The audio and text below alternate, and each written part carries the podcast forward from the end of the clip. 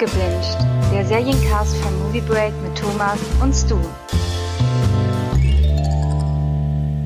Herzlich willkommen zu einer neuen Folge Abgebinged, dem Movie Break Serien Podcast. Dieses Mal mit Folge 19 und natürlich wieder an meiner Seite der Stu. Hallo Stu.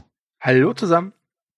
Wir haben wieder ganz, ganz viele Serien geguckt. Also tatsächlich haben wir in den letzten Tagen wirklich viel geguckt. Du redest Gefühl. jetzt von dir, oder? Ja, also ich habe auf jeden Fall viel geguckt. Äh, genau, deswegen wollten wir euch natürlich wieder ein paar Serien empfehlen, eine kleine Kurzempfehlung machen, so wie wir es im letzten Format schon gemacht hatten mit äh, Mein Herz für Serien. Aber wir haben auch äh, zwei Serien, wo wir ein bisschen ausführlicher darüber sprechen wollen. Die eine ist höchst aktuell und zwar Hunters die habe ich nicht gesehen, aber Stu, das heißt, ich werde gerade gleich dann ganz, ganz viel Stu ausfragen. Und äh, dann sprechen wir sehr ausführlich über Narcos Mexiko, die ja auch erst seit ein paar Tagen auf Netflix verfügbar ist. Genau, dann äh, starten wir doch gleich einmal und fangen mit Hunters Staffel 1 an. Das ist verfügbar auf Amazon Prime seit Freitag. Und ich muss gestehen, ich hatte mich echt auf die Serie gefreut. Jetzt mache ich schon so einen kleinen Spoiler.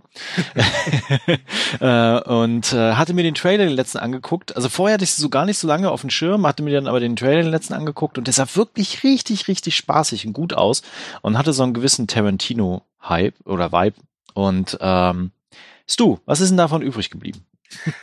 Ja, was ist davon übrig geblieben? Man muss dazu sagen, dass äh, den Trailer, den du meinst, war der finale Trailer, der mhm. ja durchaus mit so einer Grindhouse-Ästhetik gespielt hat.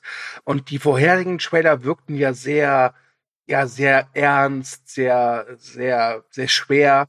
Und der Trailer überraschte dann, weil es plötzlich so aussah, dass äh, Hunters vielleicht doch mehr so eine Grindhouse-Sause wird und nicht halt so eine ernst zu sehende Serie über eine Gruppe äh, jüdischer Mitbürger, die halt äh, Nazis jagen. Ähm, und jetzt habe ich die Serie gesehen. Ähm, ja, und ich kann sagen, es ist beides. Mhm, also okay. es ist, es ist Trash und es nimmt sich aber auch irgendwie ernst. Okay. Worum geht's denn erstmal in Hunters? Ähm, äh, es geht um ja äh, die Figur von Logan Lerman, der, der Name mir gerade entfallen ist. Das heißt, ich bin gut vorbereitet. Ähm, und der sieht mit an, wie seine Großmutter, seine letzte lebende Ver Verwandte von einem Unbekannten ermordet wird. Und auf der Beerdigung trifft er Maya Offerman, ein alter Freund äh, seiner Großmutter. Maya Offerman wird gespielt von Al Pacino. Ähm, und es kommt, wie es kommen muss. Es gibt Verwicklungen hier und da und dann äh, erfährt halt Logan Lermans Figur, dass Maya Offerman mit anderen Leuten äh, Nazis jagt. Dazu soll gesagt sein, dass die Serie im Jahr 1977 spielt. Ähm, und so wird halt Logan Lermans Figur Mitglied der Hunters, die äh, dringend gebraucht werden, denn äh, wie gleich zu Beginn der Serie klar wird, Nazis haben die USA infiltriert bis in die allerhöchsten politischen Kreise. Mhm. Sind äh, zehn Folgen. Wie lange geht eine Folge? Äh, die Folgen gehen alle eine Stunde bis auf die Pilotfolge, die hat tatsächlich mit 90 Minuten äh, Spielfilmlänge. Okay. Dann äh, beschreibt das so ein bisschen wie quasi äh, die Serie auf dich gewirkt hat oder also vor allen Dingen auch, was du erwartet hast an der Serie und was dann, dann tatsächlich bei rumgekommen ist. Also ausgehend von dem letzten Trailer habe ich halt, wie gesagt, erwartet, dass das eine Serie ist, die sich nicht allzu ernst nimmt, die durchaus weiß, was sie da also ja nicht mumpelt. Ich meine, es ist ja bekannt, dass viele nach dem Krieg äh, äh, durchaus äh, Nazis aktiv ge gesucht worden sind. Ähm, aber das ist halt, wie gesagt, schon äh, eher, eher Genreware ist. Und das ist es auch. Das Problem dabei ist, ähm, dass die Stilistik der Serie ein einziger Flickenteppich ist. Äh, es gibt wirklich eine Szene, wo man eine sehr brutale Folterszene hat, die aber so überspitzt ist, dass man auch denken könnte, das ist halt äh, Robert Rodriguez oder Quentin Tarantino. Und gleich danach gibt es dann so eine äh, Abhandlung über oder Selbstreflexion über Rache an sich. Und das passt alles stilistisch nicht zueinander. Das, das, das, das, mhm. das, das beißt sich, das, äh, das lässt keine, keine homogenen Fluss zu. Das ist ein einziges Gespringe von einer Stilistik zur nächsten. Ähm, dazu ist die Serie auch unglaublich bleiern erzählt. Also die Stunde Laufzeit pro Folge merkt man wirklich. Das ist keine Serie, die man mal eben so wegbinschen kann. Also ich meine, ich habe es für euch getan, aber glaubt mir, es war es war anstrengend. Ähm, und dazu ist die Handlung auch irgendwann einfach nur noch doof. Und ich rede hier nicht von doof unterhaltsam, sondern einfach nur von Gott, ist das dämlich doof. Mhm.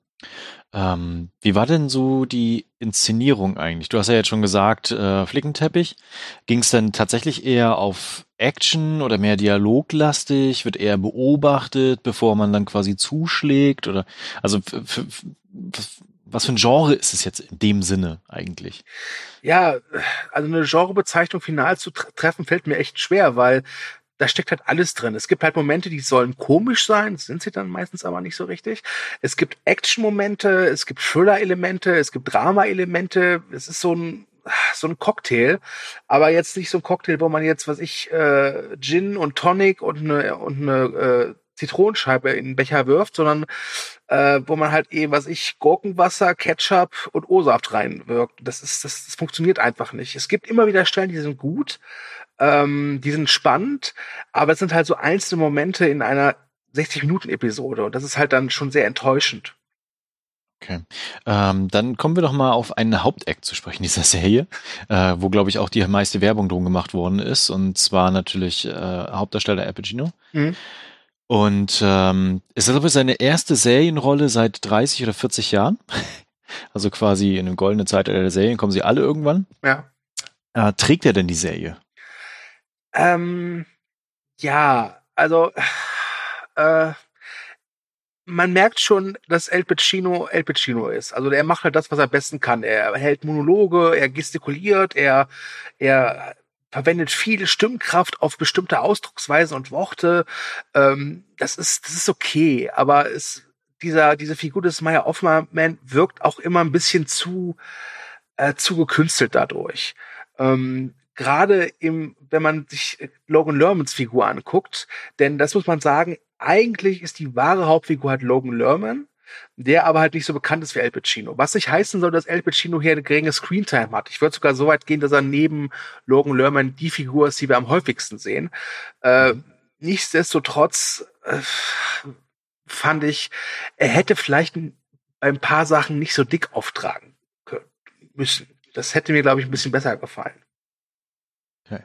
Ähm, weil Al Pacino hat ja tatsächlich einen ziemlichen Lauf, ne? Ich meine, er war in Once Upon a Time in Hollywood zu sehen, in Irishman und jetzt in Hunters. Ja.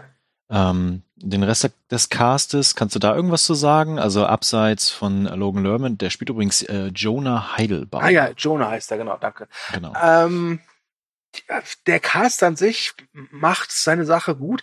Ich war total überrascht. Es gibt, ähm, also diese Hunters sind sieben Stück und jeder hat so sein Spezialgebiet.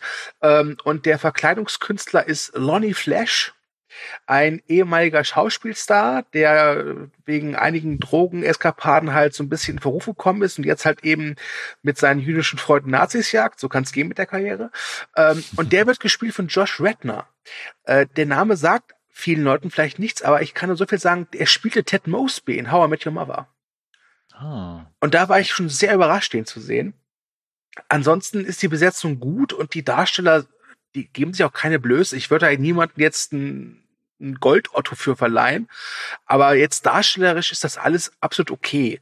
Es liegt halt wirklich tatsächlich mehr so an, dieser Unstimmigkeit, an dieser, dieser, dieser Sprunghaftigkeit des, der Stilistik, dass die Serie zumindest für mich äh, in weitestgehend einfach nicht funktioniert hat. Und manchmal ich es auch ein bisschen widerlich fand, wie da wirklich ähm, der Schrecken der Nazi-Zeit, also es gibt auch Szenen aus Auschwitz, ähm, äh, fast schon eins zu eins äh, nicht eins zu eins, das war jetzt falsch ausgedrückt, aber es gibt halt so Szenen aus Auschwitz und gleich danach gibt's halt diese Grindhouse-Keule, äh, ohne aber wirklich ähm, etwas damit auszusagen. Also bei Tarantinos Glorious Bastards, da steckt ja eine Botschaft hinter. Das, das, war ja nicht einfach nur, wir machen jetzt Grindhouse, weil es cool ist, da steckte was hinter. Und das fehlt mir bei Hunters total. Okay, das wäre tatsächlich auch eine meiner Fragen gewesen, weil ich meine, wir leben in einer Zeit, in der es einen starken Rechtsruck gibt. Mhm wir hatten die Tage gerade wieder ganz viele Nachrichten dazu. Stichwort Hanau. Ähm, ob sie da in diese Bresche auch geht, ob sie da eine, eine politische Botschaft mitträgt oder ob sie einfach nur Fun sein soll. Äh, sie versucht eine politische Botschaft zu, zu haben und das äh, es, es gibt immer mal wieder so äh, Werbespots oder so Einlagen. Es gibt zum Beispiel ähm, eine Sache, das sieht so aus wie eine 60er Jahre Game Show und die Game Show heißt Warum hassen wir Juden? Äh, und das ist ganz, das, das fand ich ganz, ganz amüsant und auch äh, das auch sehr bissig, wenn dann eben einfach die Frage lautet, warum hassen wir Juden oder warum sind Juden schlimm? Und die richtige Antwort ist halt, weil es Juden sind. Ja? Äh, und die anderen richtigen Antworten sind dann so, ja, weil sie geizig sind, weil sie Jesus gekreuzigt haben und diese ganze Kacke, wie das, also dieses, dieser, dieser ganze, ganze antisemitische Scheiß halt. Ja. Ähm, das, dann ist die Serie immer ganz gut, äh, weil mhm. da Komik mitschwingt, mit einer Aussage und einer gewissen Bissigkeit. Oder aber auch so ein Werbespot, ähm, wo dann gesagt wird, hey, liebe Nazis, äh, habt ihr, hattet ihr in Deutschland keinen Erfolg, dann kommt nach Alabama. Denn wir hassen auch äh, alles, was ich weiß und christlich ist, so nach dem Motto. ähm, das, das ist schon ganz cool, aber das sind halt so kleine Episoden halt. Und das, mhm. das ist vor allem, es beeinflusst das, das Narrative an sich überhaupt gar nicht. Ja. Okay, dann vielleicht noch eine andere Frage mhm. zum, zum Stil tatsächlich hätte ich äh, noch eine. Und zwar, die Serie spielt ja 1977 hauptsächlich in New York, mhm. richtig? Ja. Ähm, schwingt dann tatsächlich dieses 70s da irgendwie mit? Äh, ja, schon durchaus. Also es gibt eine Figur, äh, die einen riesengroßen Afro auf dem Kopf spazieren trägt. Ähm, Lonnie Flash vor allem hat auch immer schönste 70er Jahre Mode. Ähm, ich glaube, dass sie die 70er genommen haben, liegt, glaube ich, hauptsächlich daran, weil da die meisten Nazis ja doch leben ko konnten oder könnten. Ja, heutzutage ist es eher unwahrscheinlich, dass die Nazis von 45 noch wirklich aktiv genug oder noch mobil genug sind, um die US-Politik zu infiltrieren. Ähm, andererseits bei dem Präsidenten, egal. Ähm, es ist, hat schon ein 70er-Jahre-Vibe. Es geht aber nicht so sehr auf Nostalgie. Also, okay. Also das ist jetzt kein kein Stranger Things oder so. Äh, also ich hatte bei, bei mir war es so ganz oft, ist mir erst bewusst geworden, dass es 1977 spielt, weil es halt eingeblendet worden ist. Was nicht heißen soll, dass sie die, die Zeit nicht richtig darstellen. Aber mhm. man, es ist einfach so, ist halt so. Es spielt 1977 und gut ist. Und da wird auch kein großes Trararum gemacht. Okay. Dann wäre meine Abschlussfrage an dich. Ähm, würdest du die Serie erstens empfehlen? Glaube, das haben wir schon rausgehört. Nein. Äh, und das zweite ist, äh, wenn ja, wem könnte sie gefallen?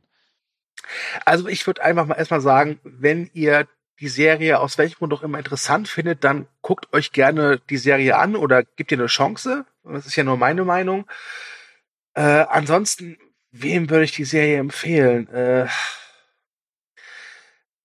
ich glaube, wer ein, wer es mag, wenn ein, äh, ein Film oder eine Serie sehr umherpendelt zwischen so verschiedenen Genreaspekten, ohne dass es äh, homogen wirkt, äh, der darf gerne, äh, wird damit seine Freude haben. Oder aber wer einfach auf, ähm, ja, und es klingt jetzt ein bisschen abwertend, aber so Schundfilme steht, denn es, es hat schon mhm. was sehr Palpiges alles. Ne?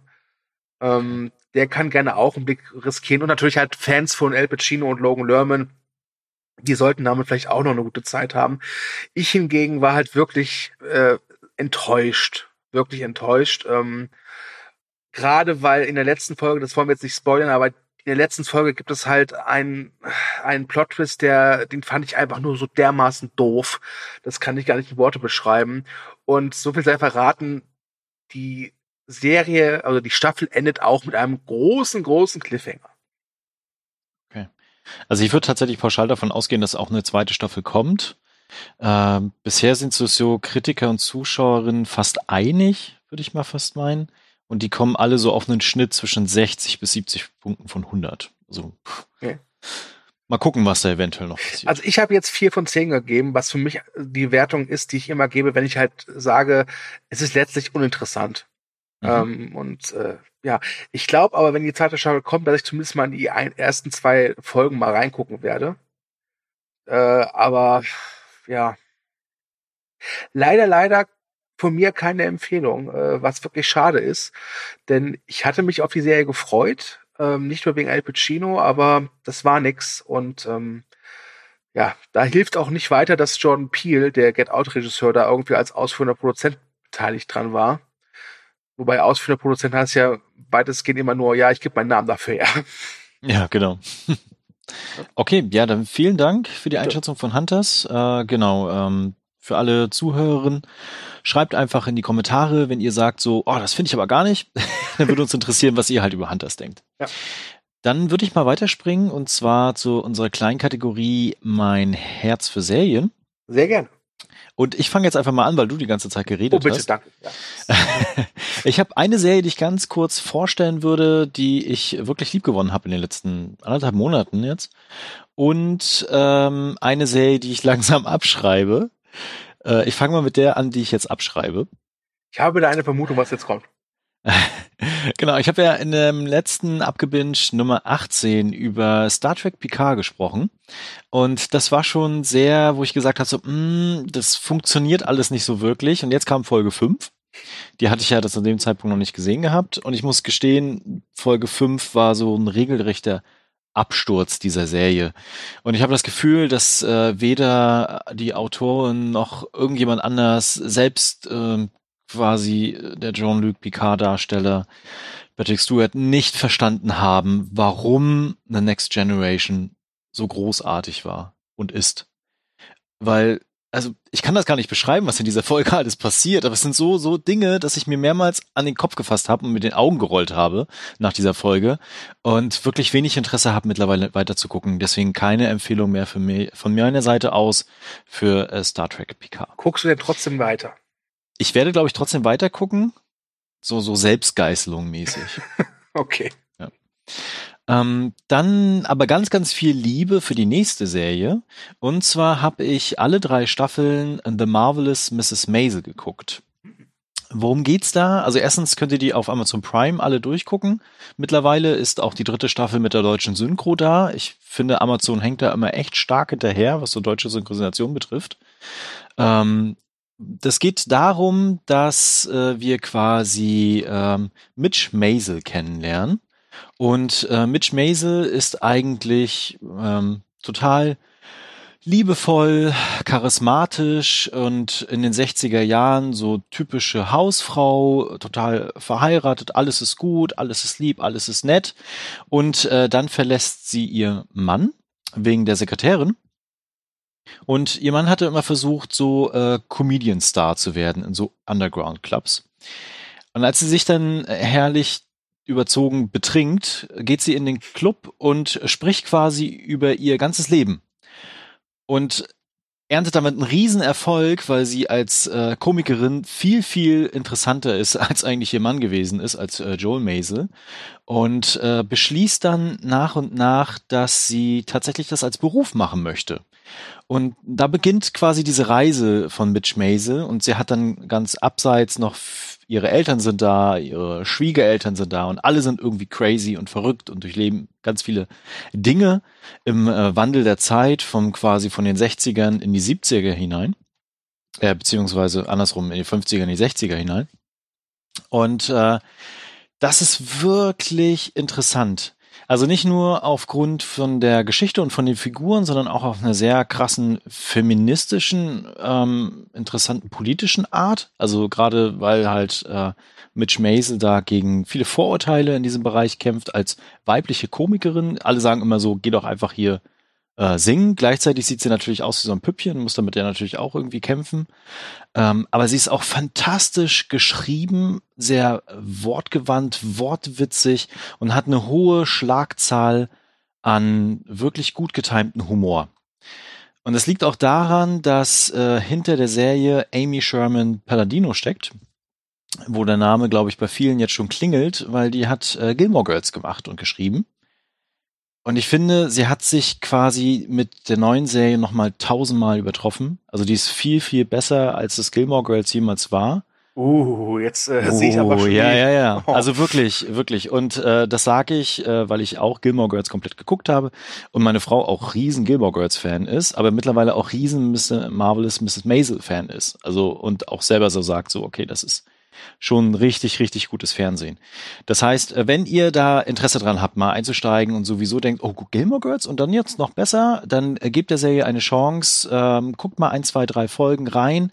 Wenn ihr dann sagt, so, das ist mir too much, okay, dann steigt aus. Wenn ihr sagt, so, boah, das ist aber ist aber ganz cool und äh, witzig und charmant, dann guckt unbedingt weiter. Das wird eine wilde Achterbahnfahrt und äh, nach drei Staffeln muss ich sagen, der Zenit ist noch lange nicht erreicht. Da kann noch viel, viel mehr kommen.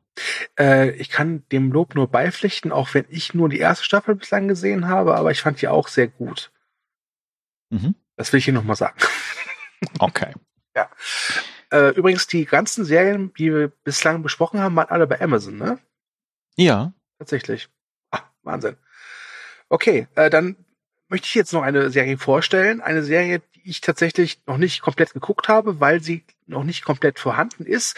Äh, und sie, die gibt es nicht äh, bei Netflix, nicht bei Amazon. Die gibt es ganz klassisch im Fernsehen, nämlich äh, auf dem äh, Disney Channel. Und wer abgebinged jetzt schon ein paar Mal gehört hat, der weiß, dass so für Disney-Sachen und so Kindersachen eigentlich der Thomas zuständig ist. Deswegen. Und wer hat sie dir empfohlen? Der Thomas. Ohne sie vorher gesehen zu haben, aber vorgemerkt. äh, nein, ich habe unsere allererste abgebinged Folge handelte ja um das großartige äh, Willkommen Gravity Falls. Mhm. Und du hast mir ja gesagt, äh, das ist eine Serie, die könnte man mal äh, im Auge behalten. Vielleicht kommt an Gravity Falls ran. Und diese Serie heißt Amphibia. Und äh, sie spielt in einer Welt, in der ja Frösche halt äh, die dominante Lebensspezies sind.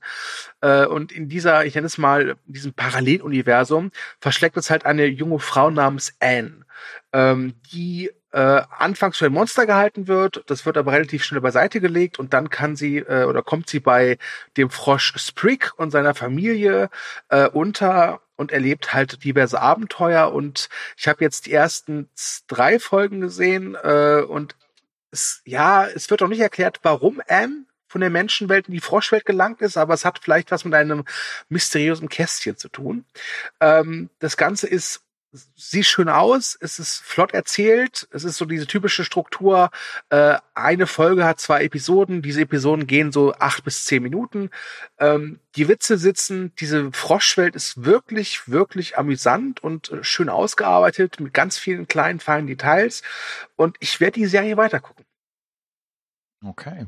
Das klingt gut. Ich hoffe ja, dass sie dann auf äh, Disney Plus direkt verfügbar ist.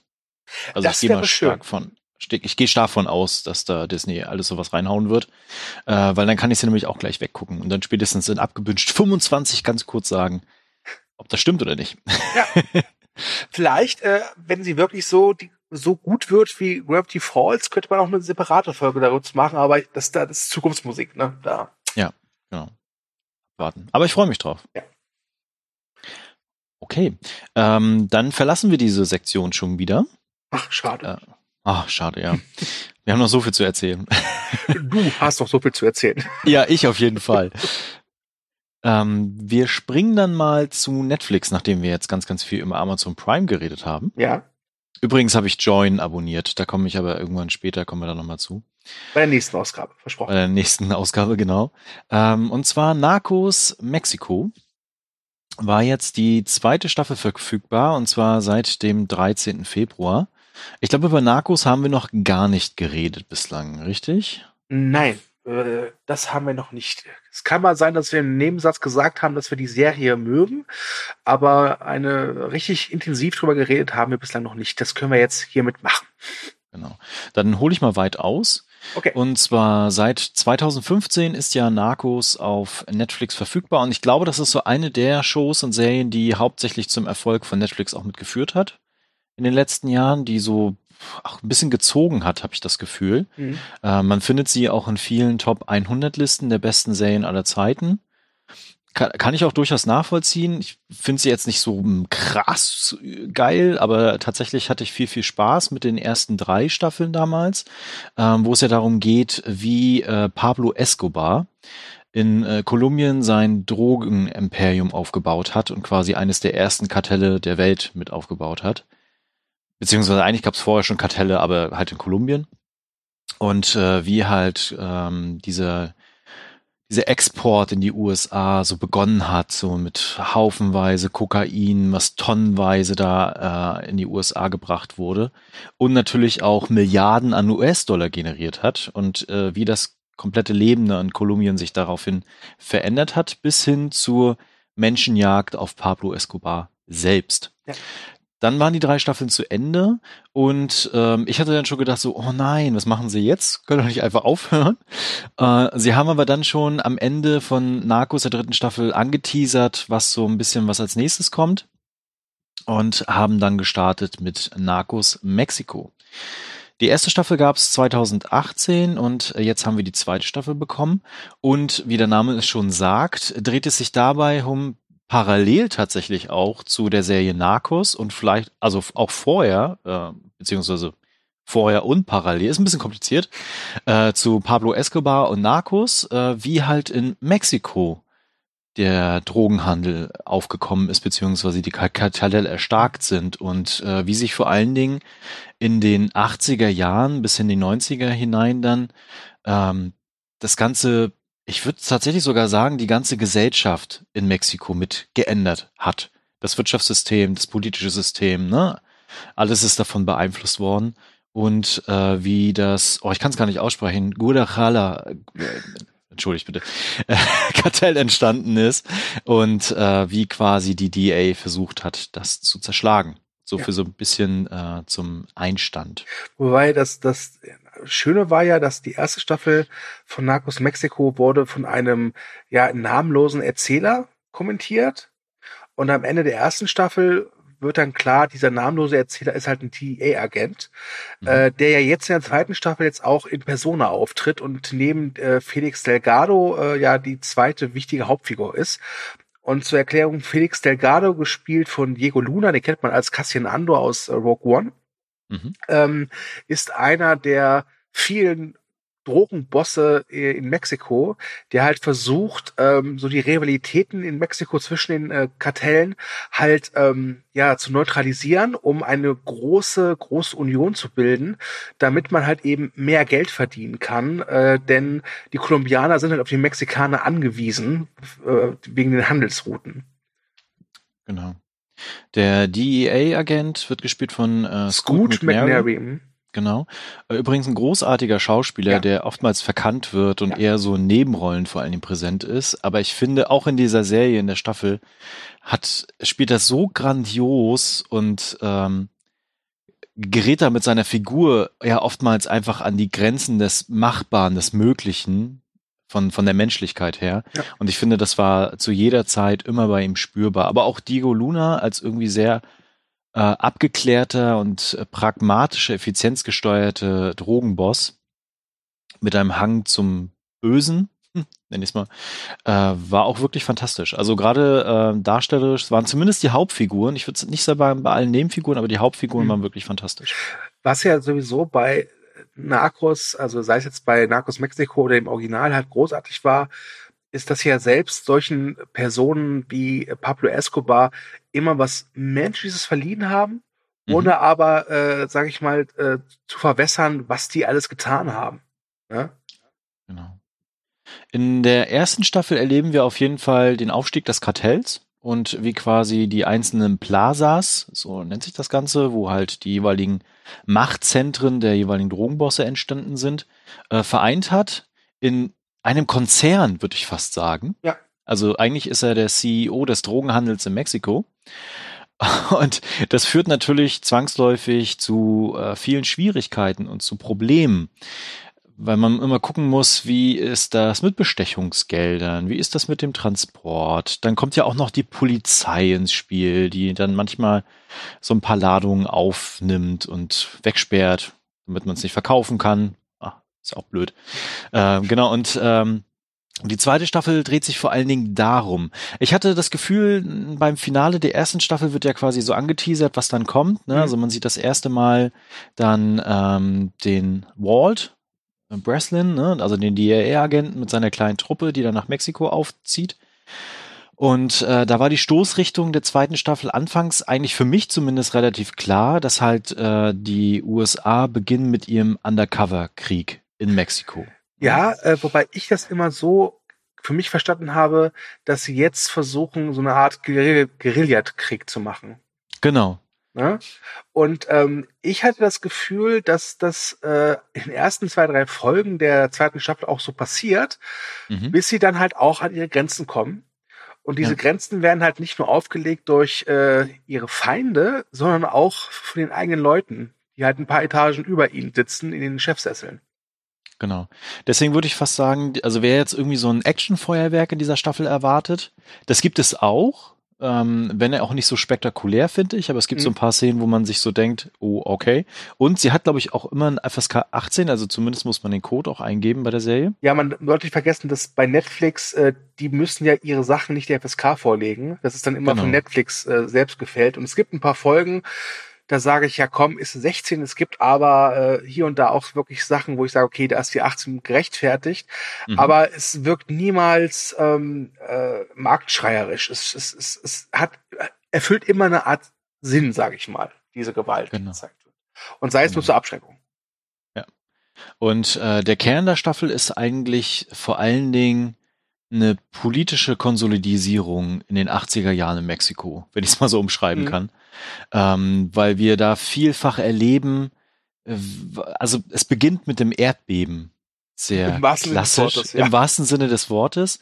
Und zwar wird Mexiko-Stadt von einem Erdbeben erschüttert, was viele Todesopfer zur Folge hat. Und die äh, politische aktive Partei damals, ich habe es nicht mal im Kopf, PRI, ich weiß PRL oder so ähnlich, glaube ich. PRL, glaube ich. Müsste ich nochmal nachgucken. Auf jeden Fall äh, hat die halt ein sehr schlechtes Krisenmanagement an den Tag gelegt. Und dieses Erdbeben führt halt tatsächlich wie so eine Dominokette zu allen Dingen, die dann in dieser zweiten Staffel so nach und nach passieren. Und ich, ich muss wieder sagen, mir gefällt diese Serie sehr, sehr gut. Ähm, ich, ich glaube nicht so gut wie die erste, also die erste Serie. Es sind ja keine fortlaufenden Staffeln, Mhm. sondern Narcos steht für sich und dann Narcos Mexiko steht für sich. Aber ich finde diese, das ist schon eine kleine Erzählkunst, die sie da einbauen, weil das ist so ein hochkomplexes Thema, was sie da haben, mit allen verschiedenen ähm, Figuren, mit allen verschiedenen politischen und wirtschaftlichen und gesellschaftlichen Ebenen, was sie da alles einbauen. Aber sie schaffen es hervorragend, äh, den Zuschauer da mitzunehmen. Und das beginnt schon mit der ersten Folge, weil, na klar, hat man alles vergessen, was irgendwie in der ersten Staffel so halbwegs passiert ist und welche Figuren es gab. Und das lösen sie damit, dass alle zu der Geburtstagsparty von Felix Gallardo kommen. Und man so alle nach und nach wieder kennenlernt und auch gleichzeitig erlebt und erkennt, was haben die denn jetzt eigentlich vor und wer hasst denn wen und wer hat gerade welche Pläne. Das äh, haben sie sehr gut gelöst. Äh, da habe ich mir auch gedacht, warum habt ihr mir jetzt von Netflix am Anfang so zwei Minuten Recap gezeigt? Das hat doch die Folge an sich schon ganz gut gelöst. Also sie Ja. schafft es in der ersten Folge wirklich gut, so die alten Sachen wieder ähm, aufzufrischen und sie gleichzeitig auch weiter voranschreiten zu lassen. Ja. Wobei das Highlight der ersten Folge ist natürlich der Tiger im Käfig. Ne, da müssen wir nicht drüber reden. Auf jeden Fall. Und es wird ja thematisiert von wegen, der arme Tiger, die sind doch eigentlich vom Aussterben bedroht. Ja. Äh, Und ich, ich fand, da gab es auch so, eine, so, ein, so ein schönes Sinnbild, wenn, ähm, also zur Erklärung dieser Felix äh, Del Delgado, nee, Gelado, egal, Felix, also Diego Lonas Figur, äh, wird feiert seinen 40. Geburtstag und dann bekommt er einen Tiger geschenkt. Und nach der Feier am nächsten Morgen sitzt er so alleine in seiner, so auf den Stufen seiner Villa und im Innenhof sitzt halt dieser Tiger, der halt natürlich angekettet ist. Und es ist irgendwie bezeichnend für das, was diesen Felix halt jetzt in den nächsten Folgen erwartet, denn er, Mhm. er steht halt wirklich so einem Tiger gegenüber. Ne? Äh, in Form halt der DEA, äh, Kontrahenten und diversen äh, falschen Freunden und Rivalen. Und das war ein sehr schönes Bild. Und Ich vor glaub, allem, er ja. guckt auch so in dieser Szene, als ob er es weiß, was auf ihn zukommt. So dieses so, so nach dem Motto, ich habe dieses Ziel, ich will das erreichen, ich muss da jetzt Mhm. durch, auch wenn ich irgendwie keinen Bock habe. Ja, genau. Ich g- glaube, wir können auch gleich noch mal so ein bisschen in den Spoilerbereich einsteigen, Mhm. weil es gibt so ein paar Aspekte, die ich in dieser Staffel gerne besprechen möchte, Ja. äh, die ich sehr interessant fand und äh, auch sehr gewagt, muss ich gestehen. Ähm, politisch aber eher. Ja, also, falls noch nicht rauskam, was, was die Serie, also sch- schon bei der allerersten Staffel von Narcos wirklich wunderbar geschafft hat, ist wirklich, äh, die aufzuzeigen, teilweise auch in einem sehr äh, ironischen Tonus, teilweise, äh, dank des Aufsprechers, dass äh, die USA sehr viel Teilschuld daran tragen, dass es zu dieser, ich nenne es mal Drogenepidemie kam. Mhm. Es war nicht nur allein die Schuld der Mexikaner, die Amerika äh, der Mexikaner. Die, die, die USA hat wirklich viel dafür getan. ähm, dass äh, sozusagen ihr Land äh, sozusagen die, die, die Pforten geöffnet hat. Und im Prinzip nur deswegen, weil äh, sie einfach Schiss hatten vor Kommunismus, wenn man mal ganz ja, ehrlich ist. Ja, ne? Genau. Na, und dann kommt dann mal die CIA vorbei, macht ein bisschen Waffenhandel und hilft denen dann. Ja. Genau.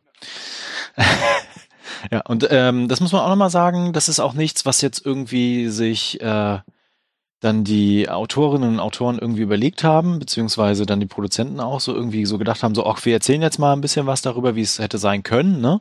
Äh, sondern, also nicht nur die Figuren gibt es alle, die in dieser Serie auftauchen und da sind, ne? Ähm, sondern auch die politischen Verstrickungen, als auch bestimmte Dinge, die passieren, sind auch tatsächlich so belegt mittlerweile, beziehungsweise ja. wurden auch im Nachgang so veröffentlicht und recherchiert und teilweise auch unfassbare Dinge, äh, die ja über Mexiko auch erzählt werden, äh, wo man sich denkt so, nein, das ist doch bestimmt nicht passiert. Nein, das haben die nicht gemacht, oder? Ähm, wird auch gerne dann auch nochmal äh, kommentiert, tatsächlich von der Serie, von ja dem Sprecher dann, ne? Äh, und nochmal bestätigt, wie es halt was passiert ist. ähm, bevor wir jetzt in den Spoilerbereich kommen, möchte ich noch kurz was ähm, sagen, was vielleicht für alle Leute interessant ist, die Narcos schon kennen oder die jetzt sagen, hey, ist interessant. Der Showrunner äh, der Serie, Eric Newman, arbeitet aktuell wieder mit Netflix zusammen äh, für eine neue äh, Serie, die so einen ähnlichen Stil haben wird. Äh, nur diesmal geht es halt um keine illegale Droge, sondern um eine ganz legale Droge, nämlich, ich habe mir jetzt aufgeschrieben, äh, Oxycontin. Mhm. Das war ist ein Schmerzmittel, verschreibungspflichtig und die das Unternehmen, äh, die dieses Oxy Oxycontin auf den Markt gebracht ha haben, äh, Purdue Pharma, haben halt mit einem sehr aggressiven Marketing und sehr viel geschicktem Lobbyismus dafür gesorgt, dass es so die Nummer eins Schmerzmittelware äh, sozusagen in den USA ist äh, oder wurde, was dazu führte, dass, dass diese ich nenne es mal, legale Droge die USA überschwemmt hat und es noch heute unzählige Opfer gibt, weil diese, mhm. äh, dieses Medikament äh, schwere Nebenwirkungen hatte oder immer noch hat und sehr schnell abhängig macht. Und die USA sind ja gerade wirklich in so einer Opiatenkrise, nenne ich es mal. Ja. Ähm, das ist ja, glaube ich, äh, so die Einsteigerdroge Nummer eins, sage ich mal. Also äh, und da, da bin ich sehr gespannt drauf. Die Serie heißt Painkiller, äh, wird also erwartet sie jetzt nicht die nächsten nächsten äh, zwölf Monaten. Das wird auch ein bisschen dauern. Und äh, wie gesagt, Eric Newman ist so wieder der Showrunner und Peter Burke, der Regisseur von Lone Survivor, wird da jetzt auch als Regisseur mitmischen. Da bin ich sehr gespannt drauf, weil nach ähm, drei Staffeln Narcos und zwei Staffeln Narcos Mexiko glaube ich, dass Eric Newman der richtige Mann für so ein Thema ist. Mhm, auf jeden Fall. Gut, äh, wollen wir dann mal so ein bisschen rumspoilern? Aber unbedingt. Okay, dann äh, sei hier jetzt die offizielle Spoilerwarnung ausgesprochen. Also für alle, die jetzt sagen, ist mir egal, ich höre einfach weiter zu, dann tut das. Alle anderen, die die Serie noch nicht gesehen haben, schaltet jetzt gerne ab und schaltet irgendwann wieder ein, wenn ihr sie gesehen habt. Okay, ähm, was ich als erstes ansprechen möchte in der zweiten Staffel, also ich finde sie deutlich besser als die erste, muss ich schon mal sagen. Mhm. Ähm, es gibt so zwei Szenen, zwei Momente, wo Namen genannt werden, die gepiept werden. Ist ja. dir das aufgefallen? Und ich, ich glaube, dass sie da tatsächlich an ihre Recherchegrenzen gekommen sind, beziehungsweise teilweise Vermutungen hatten, wen sie da hätten, äh, nennen wollten. Ähm, dann aber gesagt haben, oh, das ist uns doch zu heikel. Vor allen Dingen, wenn man sich daran erinnert, dass ja eines von den äh, Scout-Teams damals für Kulissen bei Narcos Mexiko mhm. äh, ja erschossen worden ist. Ja. Wir haben auch eine News beim Movie Pilot, äh, Pilot, Movie Break. Oh, oh nein, die Konkurrenz. Oh Gott, scheiße. äh, News zu gemacht und ja, das ist, äh, hat sehr deutlich aufgezeigt, dass es eben kein äh, Spielplatz ist, ne? Mhm, dass diese genau. ganzen äh, düsteren, morbiden Geschichten teilweise halt wirklich auch wahr sind. Ja, also Miguel ähm, Gallardo ist auch noch im Gefängnis, aktuell in so einem Hochsicherheitsgefängnis hat, äh, glaube ich, auch seine Memoiren geschrieben. Gut, mhm. wie wahrheitsgemäß sie sind, den kann man natürlich äh, schwer beurteilen. Aber es sind halt auch alles Figuren, die äh, tatsächlich entweder noch da sind, noch existieren, noch leben oder halt natürlich auch irgendwo äh, Leichen mit ins Grab genommen haben, die natürlich auch niemals ausgegraben werden dürfen. Ne? Ja. Und ich, ich finde, das schafft die Staffel auch wirklich richtig grandios. Ich meine, allein dieses Wahldesaster, ne? wo sich ja die aktive Partei mit den Narco, äh, also mit quasi mit, ja, mit den verbündet um zu verhindern, dass ja der Linke an die Macht kommt, der die sofort einsperren würde. Und wie aggressiv die das gemacht haben und allein dieser Wahlcomputer und dass auch der aktive Präsident, der ja eingesetzt worden ist, weil er halt, wo war Oxford? Ja. und äh, quasi der Freund der USA, um den Neoliberalismus dort in Mexiko in den 80er Jahren voranzutreiben. Und wir haben ja auch dieses schöne Schaubild mit, es gab ein Milliardär in Mexiko, sieben Jahre später waren es wie viel? 23? Ähm, das ist halt schon auch einfach äh, richtig krass, was die da so zwischendurch einbauen, neben der richtig guten Inszenierung und der gut erzählten Geschichte einfach. Ja, definitiv. Wobei ich diesen Felix äh, es, hm. ich fand diese Figur unglaublich spannend, weil ich hatte bei Pablo Escobar ging es mir so, dass ich fand, dass der durchaus sadistische Züge hatte, durchaus mhm. es genossen hat, wenn er Leuten Schmerz zufügen konnte, äh, ja. und durchaus es genossen hat, zu zeigen, dass er hier der Chef ist. Und ich hatte bei Felix nie das Gefühl, dass er, dass er so eine Art Type ist, dass er eigentlich, mhm. so blöd es klingt, eigentlich ein netter Kerl ist, eigentlich. Ja. Und das fand ich immer hochinteressant, weil ich habe mit ihm nicht mitgefiebert, aber es, es ist viel mehr leichter, äh, seine Ambition nachzuvollziehen, seine Motivation. Und es gibt da ja eine Szene, da ist er auf, ich sag mal, Stimmenfang bei so einem alten Drogenboss, der eigentlich nur Opium äh, ähm, äh, verschifft. Das Golfkartell, äh, ja. Genau. Und äh, der will nicht zu seiner äh, Union äh, rein, weil er sagt, dass, dass Felix äh, als, als, als Charakter einfach gefährlich ist. Mhm. Und dann gibt es so eine schöne Szene am Lagerfeuer, wo Felix dann eigentlich glaubt, okay, er hat, er hat's, er hat ja versagt, er hat es nicht geschafft und dann einmal wirklich so sich öffnet und dann ist er aber dann plötzlich wirkt er richtig gefährlich. Das, ja. das fand ich eine ganz tolle Szene. Und dann ist dieser alte äh, Drogenchef dann sehr beeindruckt, okay, ich mach's mit dir. Ne? Mhm. Ich meine, was wir heute im Drogenkrieg haben oder in den letzten Jahren, das ist ja vergleichsweise zu dem, was da erzählt wird, ja harmlos. Ne? Und ich äh, finde ja auch, dass sie da aber schon gewisse Grenzen auch überschreiten. Ne? Also es gibt ja dann auch diesen Moment, wo er ja die Familie töten lässt, ne? von seinem eigentlich kein Widersacher, ja. aber jemanden, der ihn halt hintergangen hat, ne? und der ihn ja dann auch absetzen wollte. Und das sind so Momente, wo es ja schon beginnt quasi. Und am Ende der Staffel sind wir ja genau da, ne? Dass die Kartelle halt, oder beziehungsweise das gesamte Kartell zerfallen ist in diese einzelnen Kartelle. Vier Stück aktuell. Und ähm, das ist auch eine fantastische Szene, wo ja dann Felix auf Walt trifft im Gefängnis. Das, das, äh, ganz ehrlich, das war, das war mit die beste Szene der ganzen Serie. Ja. Und sie hatte sogar leichte Heat-Vibes, fand ich. Ja, also das war wirklich fantastisch. Und da zeigt er ja auch auf, was passieren wird, bis ins kleinste Detail. Und ja, es ist auch tatsächlich so passiert. Ja. Ne?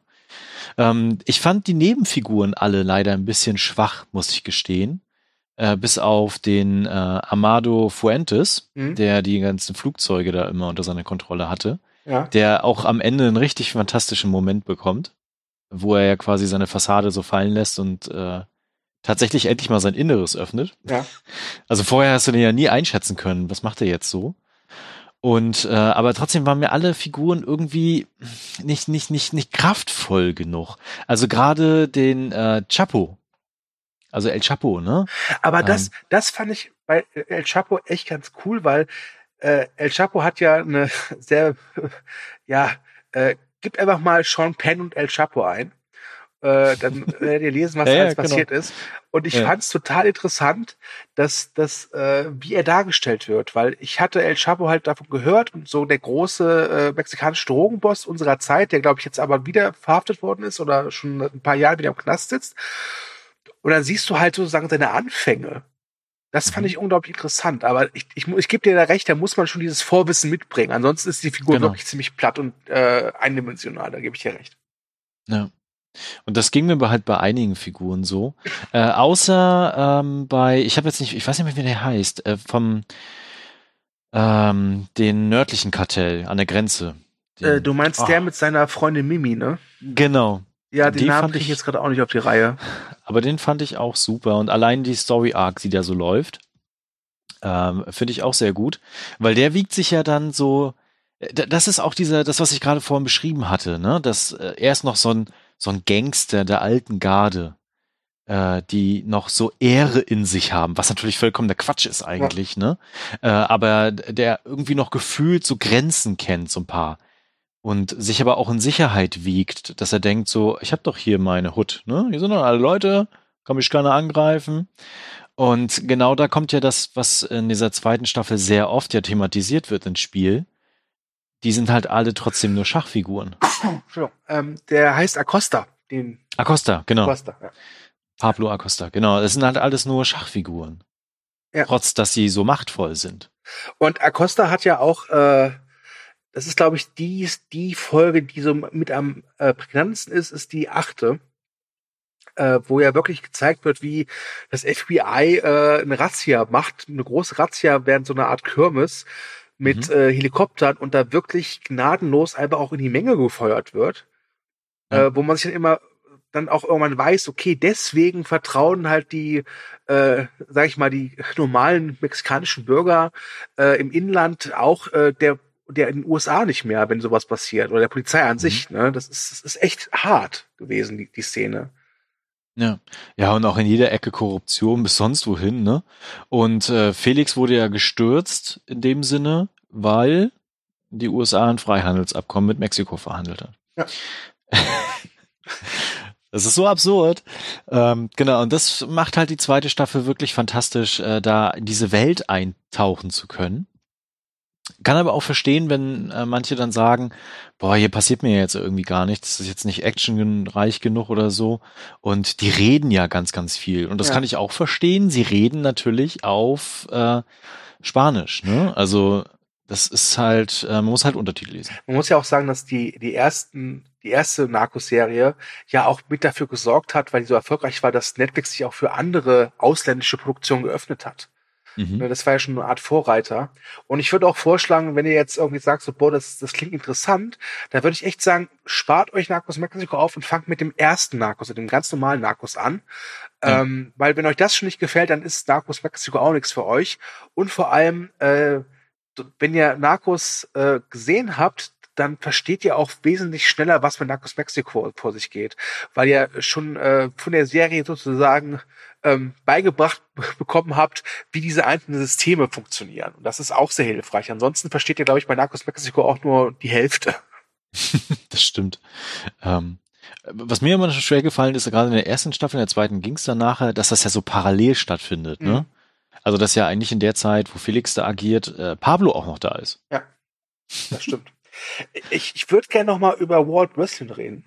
Ja, sehr gerne. Ähm, äh, seine nenne es mal die EA-Schlägertruppe, äh, die, die glorreichen Sieben, ähm, ja. sind ja deswegen aktiv geworden, weil äh, dieses Kartell von diesem Felix ja diesen äh, die E-Agenten Kiki Camerana oder wie er hieß äh, ermordet hat, gespielt von Michael Camarena, ja. in der ersten Staffel. Genau. Ähm, und das ist ja immer so dieses sein Leitmotiv, ja immer so wir tun's für unseren Mann. Und dann mhm. gibt's ja mhm. diese eine Szene, wenn er dann gefragt wird, haben Sie ihn eigentlich persönlich gekannt? Und er, nee, hat er nicht. Und dann wird ja auch immer klar, klarer, warum er eigentlich so viel Energie in diesen Kampf reinsteckt, weil es ja doch was Persönliches ist, was mit seiner Familie zu tun hat.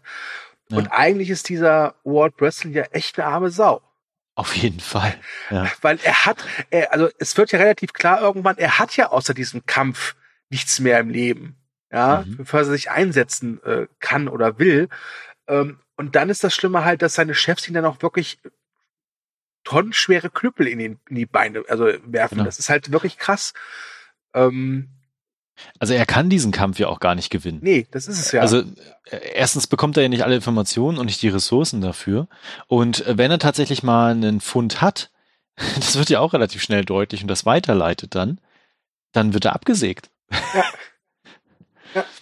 Und äh, im Prinzip nimmt die Serie das schon vorweg, als er nämlich einen der, ich nenne es mal Handlanger, die halt mit dabei waren, als dieser Kiki-Kammer, äh, dieser, wie hieß er nochmal gleich? Kamarina. Kamarina, äh, der wurde ja zu Tode gefoltert. Und er hat mhm. halt diesen Foltermeister dann auch in so einer Lagerhalle und denkt halt anfangs, okay, ich fessel den halt und dann kau ich ein paar Mal drauf und dann sagt er mir schon alles. Und dann wird ich mal klar, nee, das funktioniert so nicht, weil dieser Typ halt wirklich ähm, geschult wurde geworden ist, und zwar von den USA. im Kampf gegen den Kommunismus. Wie man Folter. Einer richtigen Folterschule, ja. Ja, wie man zu, wie man A, Folter ausübt effizient und vor allem, Mhm. wie man Folter effizient widerstehen kann. Ja. Ja, und das ist, und das, das ist so vorweggegriffen eigentlich, was, äh, dass äh, die USA hat ja dafür gesorgt, dass er nicht redet. Und da war mir eigentlich schon klar, okay, dieser Walt President wird es echt schwer haben, weil das wird wahrscheinlich dann auf den obersten Ebene genauso ablaufen. Und siehe da, es ist auch so. Es ist auch geil, wie äh, CIA und FBI da auftauchen. Ja. Und äh, so wildwestmäßig dann so, äh, mal auf den Boden spucken und sagen, hey, das ist unser Revier. Ja. Und äh, dann Walt als äh, mickriger DIA-Agent, wahrscheinlich auch mit einer vollkommen niedrigen Gehaltsklasse als die anderen, äh, da irgendwie angekrochen kommt und auch überhaupt nicht dagegen anstinken kann, was die da tatsächlich machen. Ja. Und ähm, genau, das wollte ich auch noch sagen. Es gibt aber auch, äh, also gerade rund um Walt, äh, ja, wirklich fantastische Szenen. Und er ist auch wirklich ein toller Schauspieler. Und es gibt ja dann einen Moment, äh, wo ja alles bei ihm dann zusammenbricht. Und zwar, wo er eigentlich denkt, er kriegt jetzt den größten äh, Kokainfund der Geschichte hin und äh, schnappt sich diese Flugzeuge da an diesem Flughafen und gerät da voll in die Falle. Ja. Das waren wirklich coole Momente auch. War auch vor allem stark inszeniert, tatsächlich. Ja. Ja, ähm, und da ist ja auch dieser eine mexikanische Polizist, wo ich mir nie so sicher war, ist das jetzt Verräter oder ist er doch äh, einer von den, in Anführungszeichen, Guten oder spielt er einfach sein eigenes Spiel? Ich glaube, der ist einfach ein guter Schachspieler. Wirklich. Ähm, obwohl er nicht so aussieht. ja. äh, übrigens, eine meiner liebsten Figuren war wirklich dieser Acosta.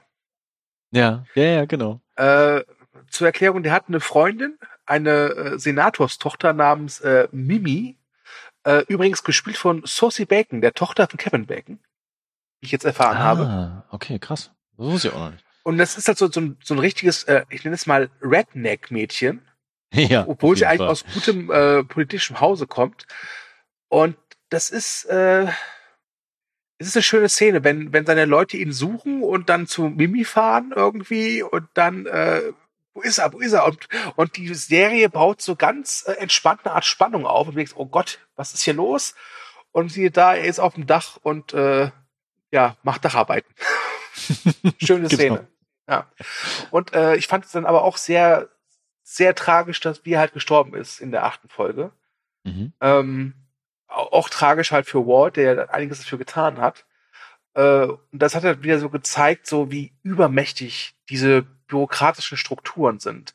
Weil jeder möchte halt irgendwie entweder das Geld haben oder den Ruhm. Und dabei Ja. lässt man ja völlig außer Acht, was vielleicht dann doch die bessere Lösung und die, oder die beste Lösung wäre. Ne? Mhm. Und äh, ja, also nach Narcos hat man irgendwie kein gutes Gefühl mehr, wenn man irgendwie was äh, vom Staat haben möchte, glaube ich. Genau, also wirklich äh, richtig tolle Serie, sehr interessante Serie. Sie ist auch blutig zwischendurch, das hatten wir ja schon angesprochen gehabt. Ja. Es gibt ja zum Beispiel diese Szene, wo die einfach dann überrollt werden von dem, äh, von der Planierraupe. es wird so einfach so randommäßig eingestreut und du denkst so, okay. Ähm, genau, also es ist jetzt nicht so überspitzt, überdrehte Gewalt, sondern es wird einfach immer nur eingesetzt an ähm, passenden Stellen, wo es natürlich auch dazu beiträgt, die Geschichte einfach voranzutreiben. Ne? Was glaubst du? Sind wir fertig oder hast du noch was? Ich überlege gerade, aber ich glaube, ich habe alles angesprochen, was ich ansprechen wollte. Außer, dass es wirklich eine meiner Lieblingsserien aktuell ist. Okay. Und ich hoffe, dass sie noch eine dritte Staffel machen, um zumindest das abzuschließen. Weil das kann ich vielleicht auch schon mal sagen, äh, das ist noch nicht das Ende von Felix Gallardo, äh, weil er, wenn ich mich recht erinnere, noch drei, vier Jahre weiter aus dem Gefängnis raus operiert, bevor er dann so ein so hier Hochsicherheitsknast kommt. Und äh, wir natürlich auch noch erleben müssen, wie die einzelnen Plazas, die jetzt eigene Kartelle sind, äh, sich entwickeln. Mhm. Und natürlich auch, wie der Krieg und also der Krieg einfach auch eskaliert, ne? Ja. Und dann natürlich auch dementsprechend blutig wird. Es wird ja sehr schön am Ende dann äh, auch dargestellt, wer kriegt die besten Routen, wer kann sich die besten Politiker schnappen zu bestechen, ne? Also das ist ja dann auch ein Kampf um Ressourcen. Ja, ich, ich, ich habe irgendwie das Gefühl, dass äh, jetzt, weil dieser Eric Newman ja eine so neue Serie macht, dass es, glaube ich, wirklich das Ende von Narcos Mexico ist. Ja. Ähm, das ist ja aber auch so eine Thematik, die, die kann, du kannst das ja ewig weiter fortführen. Das stimmt, ähm, ja. Alleine was mit diesem El Chapo, wobei ich glaube, es gibt auf Netflix auch eine separate El Chapo-Serie, die aber nicht für den Ja, gibt von. Narcos ist. Ne? Genau, drei Staffeln mittlerweile, ja. Ja, ähm, also das ist halt so ein Fass ohne Boden. Äh, und ich finde es gerade interessant, wenn er jetzt wirklich diese Painkiller-Serie macht, dass er dann mal vielleicht die Lupe mal auf die USA legt. Weil äh, Mhm. Es, es, es wird halt immer wieder gesagt in Narcos Mexico, dass die USA eigentlich ein Traumland sind für Drogen, weil ganz, also, weil die, die USA sich ja eigentlich nicht für ihre Süchtigen interessiert. Ja. Ähm, aber wenn man es jetzt noch mal wirklich dann zeigt als Serie, glaube ich, ist das noch mal was anderes. Und ich bin sehr gespannt. Also ich bin ehrlich, ich bräuchte keine dritte Staffel Narcos. Ich würde mich nicht beschweren, wenn sie kommt. Gott bewahre. Mhm. Aber ich wäre jetzt auch glücklich mit dieser Painkiller-Serie. Sie ist ja auch abgeschlossen in dem Sinne, Ja. ne? Also es ist jetzt nichts, was jetzt irgendwie noch offen ist. Äh, das wollte ich übrigens noch ansprechen. Was? Hattest du auch mal das Gefühl, dass die eigentlich auch so ein bisschen komisch sind, die Leute? Weil die, ich meine, die haben ja, die haben ja wirklich Milliarden umgesetzt. Ja. Also tatsächlich Milliarden an US-Dollar, ne? Mhm. Und natürlich ist da viel draufgegangen, um bestimmte äh, Warenkreisläufe am Laufen zu halten und natürlich auch Bestechungsgelder zu zahlen, etc. pp. Da sind aber trotzdem ja Millionen übrig geblieben. Und ich hatte immer das Gefühl, die wissen gar nicht, was sie damit machen sollen. Oder hatten auch nicht die Möglichkeit, das auszugeben. Ich weiß es nicht. Das war irgendwie immer ein bisschen komisch. So. Naja, also ich sag mal so, wenn angenommen, äh, es, klingelt jetzt gleich bei dir und da sagt dir jemand, hallo, ich bin, äh, ich habe dir im Reichtum abgeschworen, geschworen, hier hier haben Sie einen Koffer mit 500 Millionen Euro. Ja. sagst du natürlich auch immer geil. Dann kannst du erstmal all das bezahlen, was, also den ganzen, wenn du Schulden hast, kannst du die begleichen, kaufst dir ein schönes Haus, äh, noch ein größeres Haus und dann irgendwann hast du von den 500 Millionen vielleicht noch 480 Millionen übrig. Und irgendwann, glaube ich, hast du die Grenzen erreicht von dem, was du dir kaufen kannst. Ich meine, guck dir Escobar an, der sich dann irgendwann Hippos da irgendwie geholt hat, die heute noch Ja, irgendwo ja, in genau. Kol- Kolumbien rumlaufen, ja. Äh, Ähm, es gibt einfach, glaube ich, irgendwann eine Anzahl von Geld, äh, da, da, da weißt du einfach nicht mehr, was du dann machen sollst. Ich meine, wie Donald Trump, der wusste auch immer nicht mehr, was er machen soll. Dachte, okay, werde ich Präsident. Ja, danke für das Ergebnis. Ähm, Ich würde mir auf jeden Fall ein großes Tor für mein Lagerhaus kaufen, wo mein Kokain drin ist und nicht das durch ein äh, sieben oder sechs Dollar Schloss absichern. Das ist auf jeden Fall ein bisschen blöd. ja, das ist, äh, oh ja, das ist. Aber das hatten wir ja immer in der Serie, dass da irgendwie so Sachen erzählt wurden, dann so, ja, übrigens ist es nur deswegen rausgefunden worden, weil, weil irgendwie der Typ hat seine Freundin angerufen oder äh, der Ja, ja, Typ ist genau. falsch abgebogen oder, oder was ich, bei der Polizeikontrolle äh, hatte er irgendwie einen Joint dabei oder so, ne? Das, das macht das Ganze ja irgendwie auch nochmal ähm, authentischer. Ich meine, es, ist, es basiert ja auf teilweise wirklich harten Fakten, was sie da erzählen. Mhm. Ne? Genau. Ähm, aber trotzdem, es ist schon teilweise, wenn man drüber nachdenkt, sehr amüsant, wenn man bedenkt, dass sie da irgendwie den größten Kokain-Deal aller Zeiten haben und sichern ihr Lagerhaus mit einem 5-Dollar-Schloss. Das ist schon total bescheuert. Also Ja. hätte ich jetzt zumindest mal ein Dutzend Mann abgestellt, die dann im äh, Warenhaus dann irgendwie wach schieben oder so. Ja, aber Ja. gut, ähm, ich bin ja kein Drogenboss. Ja. Zumindest gibt es dafür keine Beweise. Gut, ich äh, hätte tatsächlich sonst nichts mehr zur Serie. Ich auch nicht. Wir Außer, haben eine, auch, außer eine klare Empfehlung. Ja, definitiv. Klare Empfehlung. Schaut sie euch an. Äh, guckt euch, wie gesagt, zuerst Narcos an und dann Narcos Mhm. Mexiko. Äh, wenn ihr das eine nicht mögt, werdet ihr das andere nicht mögen. Und wenn ihr das eine mögt, werdet ihr das andere mögen. Ganz einfache Genau. Gleichung. Ne? Genau. Wunderbar. Dann bleibt mir nur zu sagen, wie immer, ähm, wenn ihr unseren Podcast jetzt gehört habt und das euch gefallen hat, dann äh, liked uns, äh, teilt uns, verbreitet die Kunde, wie Nelson von den Simpsons sagen würde. Schreibt in die Kommentare, was ihr von den Serien haltet, ob ihr Narcos Mexiko gesehen habt, äh, ob ihr sagt so, oh, das ist eine richtig coole Serie oder nee, da liegt ihr falsch. Oder wenn ihr Empfehlungen für uns habt, worüber wir auf jeden Fall mal sprechen sollten, dann einfach kurz als Kommentar posten, egal wo, wir finden das. Ja, wir finden das. Wir finden euch. wir finden alles. Ja. Äh, dann darfst du noch mal ein paar Worte zum Abschied sagen und ich glaube, dann sind wir durch für die Abgebitsch-Folge. Äh, ja, ich sehe gerade, dass wir fast eine Stunde haben. Ich könnte jetzt noch so ein bisschen so lange reden, bis wir wirklich eine Stunde haben. äh, aber ich bin ehrlich, ich, ich weiß nicht, was ich sagen soll, außer vielen Dank fürs Zuhören und bis zum nächsten Mal. Und alles andere hast du ja gerade eben schon in deiner wunderbaren Art und Weise perfekt formuliert und da das kann ich nicht wiederholen, das wäre Schwachsinn. Deswegen sage ich nur äh, Tschüss und äh, gehabt euch wohl. Macht's gut und bis zur nächsten Folge. Bye bye.